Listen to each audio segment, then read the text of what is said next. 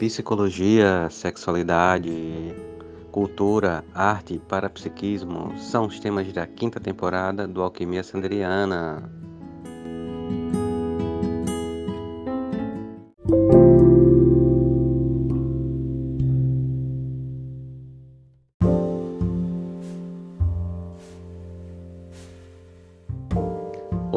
Alquimistas! Bem-vindas a mais um episódio do Alquimia Sanderiana e hoje vamos falar sobre autocuidado espiritual.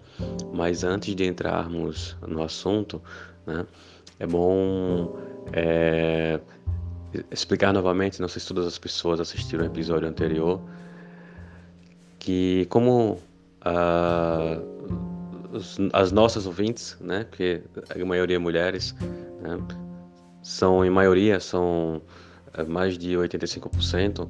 Então eu vou considerar as mulheres e me referir a elas como como elas merecem, né?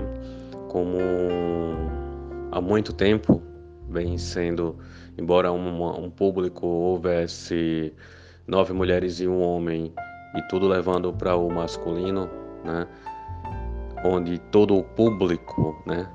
Frisando o todos, vem beneficiando ao patriarcado, eu acho que uma forma de lutar contra o patriarcado é evidenciando as mulheres em tudo que a gente faz. Né? Ainda mais numa semana em que se pergunta se, se existe segurança até no parir, né? ou seja, até quando se vai parir, uma mulher deve temer alguma coisa, né? que é um absurdo. Então fica essa reflexão e que eu acho que nós temos que realmente acabar com o patriarcado, porque isso é fruto do patriarcado, do patriarcado, né? Não é só um sujeito, não é só um crápula que faz isso, é um sistema né, estrutural.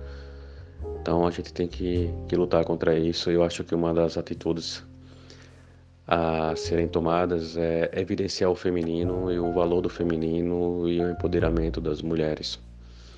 Então eu vou me esforçar ao máximo para que dentro do meu caminho tudo seja direcionado para o benefício das mulheres. Se eu for comprar alguma coisa e tiver um homem e uma mulher, vou preferir comprar da mão de uma mulher. Se tiver que escolher entre um médico e uma médica, vou escolher uma médica. Se tiver que escolher entre um beneficiado e uma beneficiada para qualquer coisa, vou escolher uma beneficiada. E vou preferir colocar o, todas as palavras no feminino e depois o masculino entre aspas, porque eu acho que precisamos disso. Precisamos sim. E o segundo ponto é, é que eu peço desculpas por estar lançando esse podcast numa quinta-feira, né?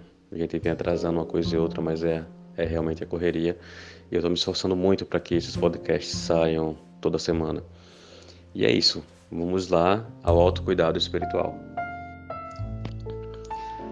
E o termo espiritual, eu gosto de sempre lembrar é que é uma alusão, né? O termo, a palavra é símbolo. Né? As palavras elas são símbolos e elas, como símbolos, elas se conectam com arquétipos e com identidades que nós temos dentro da gente, também conhecidas como complexos. E nesse sentido, a palavra espiritualidade deve ser entendida não no sentido religioso, mas no sentido de subjetividade e de uma materialidade sutilizada né, de uma matéria sutilizada, de uma vibração mais sensível que os nossos sentidos físicos ordinariamente não alcançam. Então é importante deixar isso muito bem claro. Espiritualidade não no sentido religioso, mas no sentido energético e subjetivo. Por quê? Porque religião existem muitas, cada religião tem, a sua, tem o seu modo de, de ver e entender o mundo Cada religião acredita numa determinada forma de espiritualidade e de mecânica dessa espiritualidade.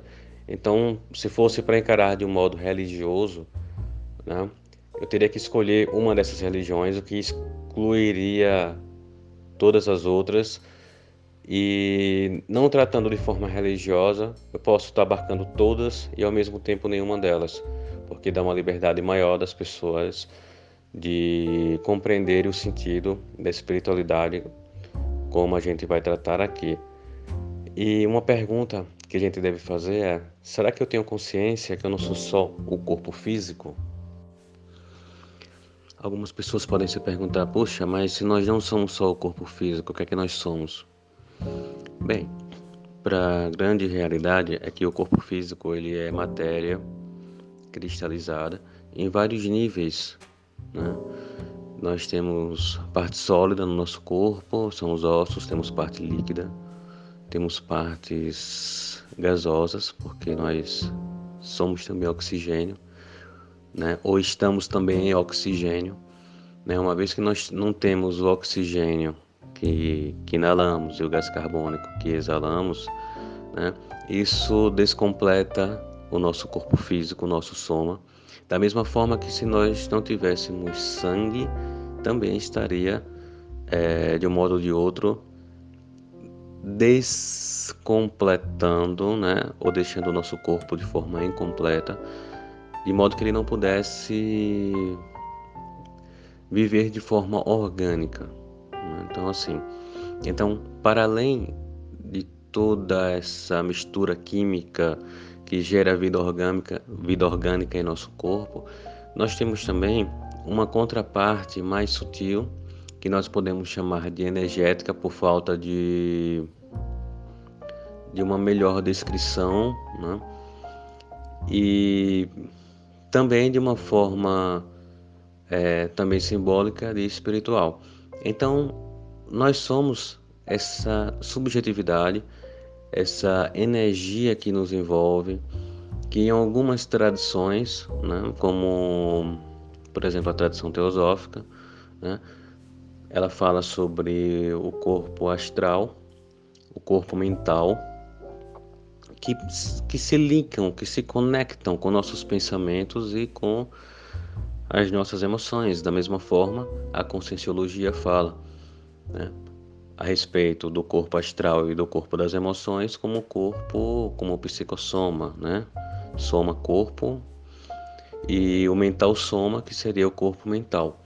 Então nós temos essas, esses outros corpos que precisam de cuidado, né? O cuidado emocional e o cuidado mental, que são coisas que nós já falamos em episódios anteriores, mas que é importante saber cuidar desses corpos para que o nosso corpo físico ele vibre de forma mais saudável, mais harmônica. E desse modo é, fica muito claro e muito, muito explícito que nós não somos apenas matéria, né? Nós somos, nós temos uma composição material, né? A matéria faz parte do nosso composto, certo? E dentro desse composto existem outros seres vivos, são as bactérias que, que vivem, que produzem, que mantêm o equilíbrio do nosso corpo e, e, e toda e toda a química, todos os minerais, né? Então esse composto forma o nosso corpo físico mas nós somos muito mais do que isso. E vale a pena essa reflexão. Uma forma de tentar entender isso na prática é tentar focar, por exemplo, na parte energética do nosso corpo, na nossa contraparte psíquica, como falam os Rosa Cruzes, ou no nosso energossoma, que é o corpo energético, através da prática do estado vibracional ou mesmo da, do movimento energético, né, que é você mobilização básica de energia, onde você mobiliza a energia do psico, do energossoma por todo o corpo. Tem muitas práticas sugerindo isso na, na internet. Você pode chegar lá no YouTube e colocar OLV também. É outro nome para MBE, mobilização básica de energia, que é oscilação longitudinal voluntária de energia. Mas de forma mais simples, você pode bater a sua mão três vezes e se concentrar no formigamento que existe entre elas. Por quê? Porque quando nós movimentamos o nosso corpo, né? O nosso energossoma, nosso corpo energético, ele tende a vibrar. Ele se movimenta como uma garrafa contendo água.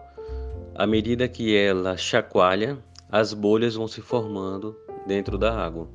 Então, essas bolhas, o nosso corpo energético, que o nosso energossoma, ele gera bolhas, e à medida que nós focamos a atenção nessas bolhas, nós começamos a percebê-las. Então essas bolhas, essa energia, ela se manifesta, ela tem um sintoma de, de formigamento, de esquentar um pouquinho ou esfriar um pouquinho, de dormência. E a gente pode perceber essa energia em todo o nosso corpo, mas focando nela.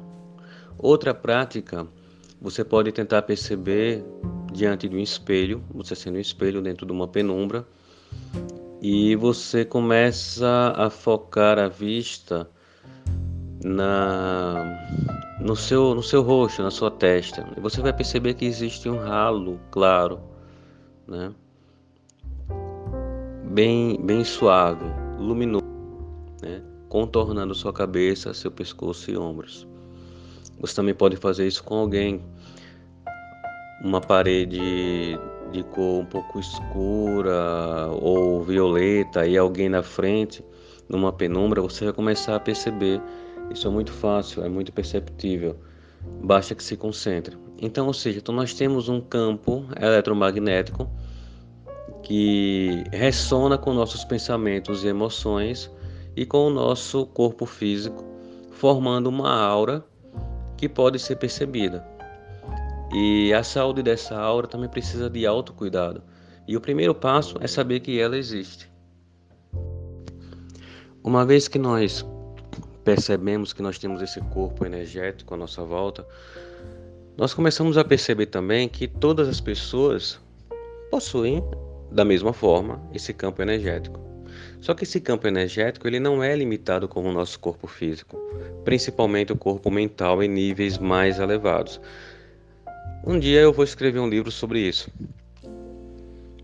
que fala sobre detalhes é, dessas conexões. Já tem informações é, muito, muito palpáveis, muito tangíveis, que somadas a outras de literaturas diversas vão deixar de forma mais clara e descomplicada aquilo que a gente tenta entender, mas não compreende por ser algo muito sutilizado. No entanto, toda, todo esse campo energético ele se conecta com todos os humanos. Primeiro com os humanos mais próximos, né, com as pessoas do nosso círculo interno de relacionamento, e vai ampliando. Algumas pessoas uh, sugerem esse campo de grupos de pessoas como a egrégora. Shildreck fala sobre campos morfogenéticos. Uh, Jung falava de níveis de inconscientes coletivos. Então, assim, então existe uma, uma, uma teoria que se conecta, mas que no fim das contas vai mostrar que somos um, um grupo de energia, certo? Então você é a média das, pessoas, das cinco pessoas mais próximas. Muitas pessoas já falaram isso né, em eventos tal, é bem, é bem típico de, de treinadores é, motivacionais, mas esse ponto é real. Né? Você, você é uma média das pessoas porque você está dentro daquele grupo energético. Né? Então, assim, então você vibra, você, você ressona com essas pessoas. Sua energia vai para esse grupo, a energia das pessoas desse grupo se juntam de forma sinérgica, você absorve. É como respirar, né? Você inala oxigênio, exala gás carbônico. Então é uma troca, é uma mandala de dentro para fora, do centro para a borda. Do mesmo modo, do mesmo modo que essa energia ela emana do seu centro para para o campo periférico do seu círculo energético, né? ela vai criando intersecções com círculos energéticos de outras pessoas. que vão criando novos círculos onde, onde essas pessoas são o centro. Isso vai ampliando como ondas, como aquela onda que forma quando a gente pega uma pedrinha e joga num lago e forma uh, círculos concêntricos. Então a energia ela vai fluindo dessa forma, né? E vai se se misturando com outros círculos. No final nós formamos um grande e único círculo de energia que é de toda a humanidade. Desse modo nós estamos sempre introjetando e ou melhor, melhor esclarecendo, uh, nós estamos sempre absorvendo essas energias, introjetando né, e projetando nesse círculo. Então é um respirar. Então, assim, autocuidado espiritual é saber também em, com que eu me sintonizo e o que eu emano para esse, esse campo energético outro, externo, que na verdade não é outro e também não é tão externo porque nós estamos também dentro deles é ter uma consciência de que o que pensamos e o que sentimos, do que nós pensenizamos, pensamento, sentimento, energia, né? Pensenizar é isso, é, é, é a energia do que você pensa, do que você sente. Isso tá na gente, tá à nossa volta. Então a humanidade, ela é uma só, né?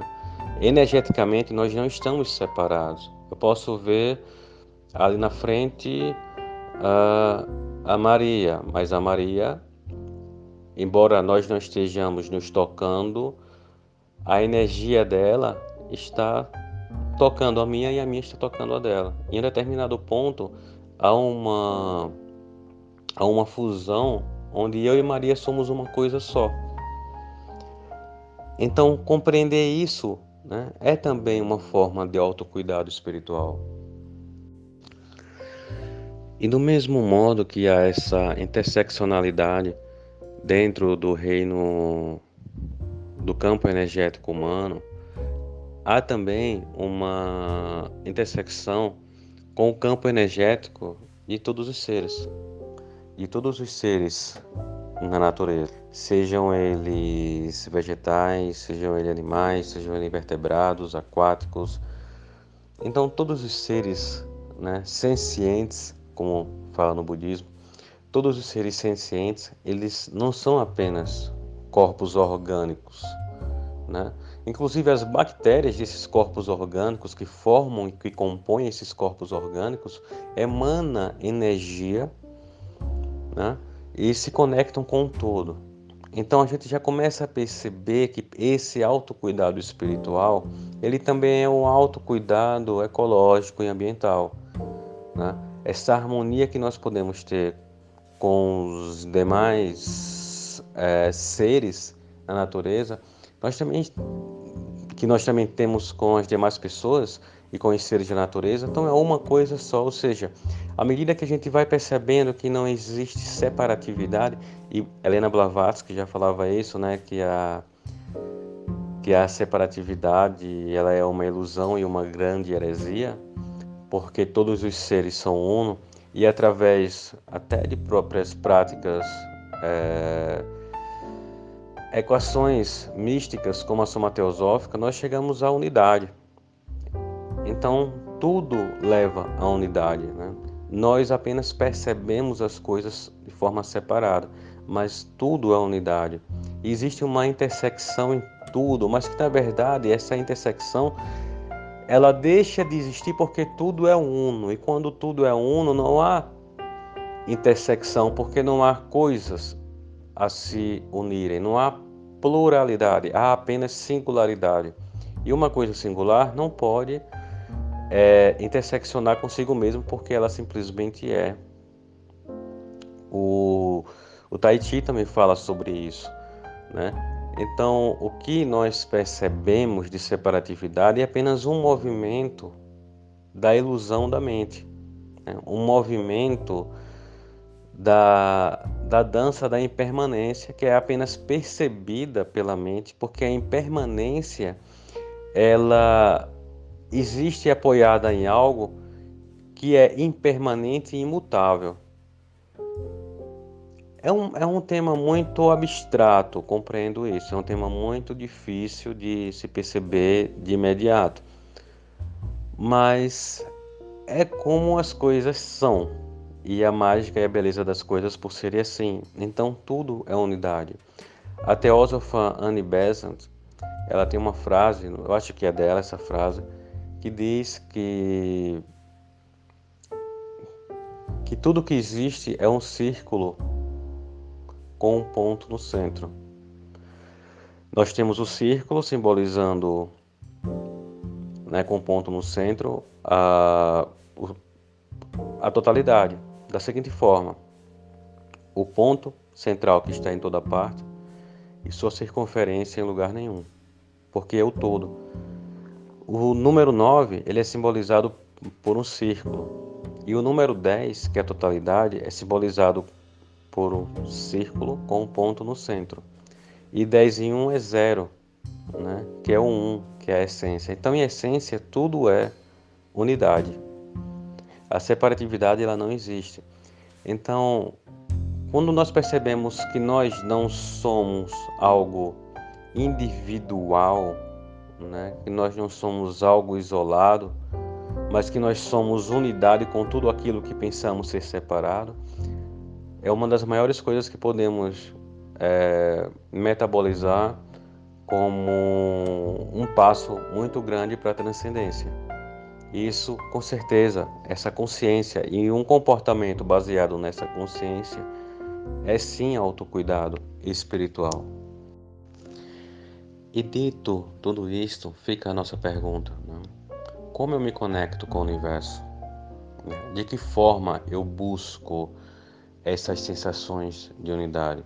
Existem várias: meditações, práticas energéticas, uh, práticas religiosas que você se identifique e se adeque e se adapte. Mas é bom perguntar, né? Entrando um pouquinho ao pensar em religiões. Será que essa religião fala a linguagem da minha alma? Será que isso é verdadeiro para mim? Né? Será que essa religião ela me faz bem ou essa prática espiritual me faz bem? Eu faço por mim ou faço pelas outras pessoas? Né? Eu frequento determinada igreja porque eu quero, porque me obrigam. Eu vou a determinado templo porque eu tenho medo de que se eu não vá algo ruim aconteça. Né? Mas eu me sinto bem nisso, porque é o primeiro ponto para você se sentir bem, uma comunhão com o universo, né? Para você sentir essa energia de que não existe separatividade entre nada no universo, é você estar bem com a prática espiritual que você se dedica a fazer. Se você se sente bem nesse caminho, esse é o caminho.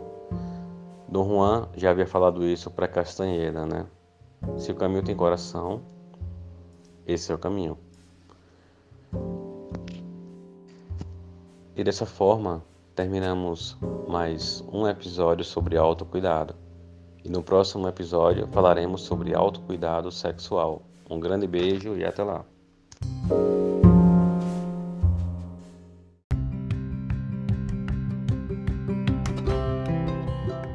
O podcast Alquimia Sanderiana tem o apoio do Chalé da Chapada, no Vale do Capão. Chapada Diamantina, o melhor lugar para se hospedar. Bye.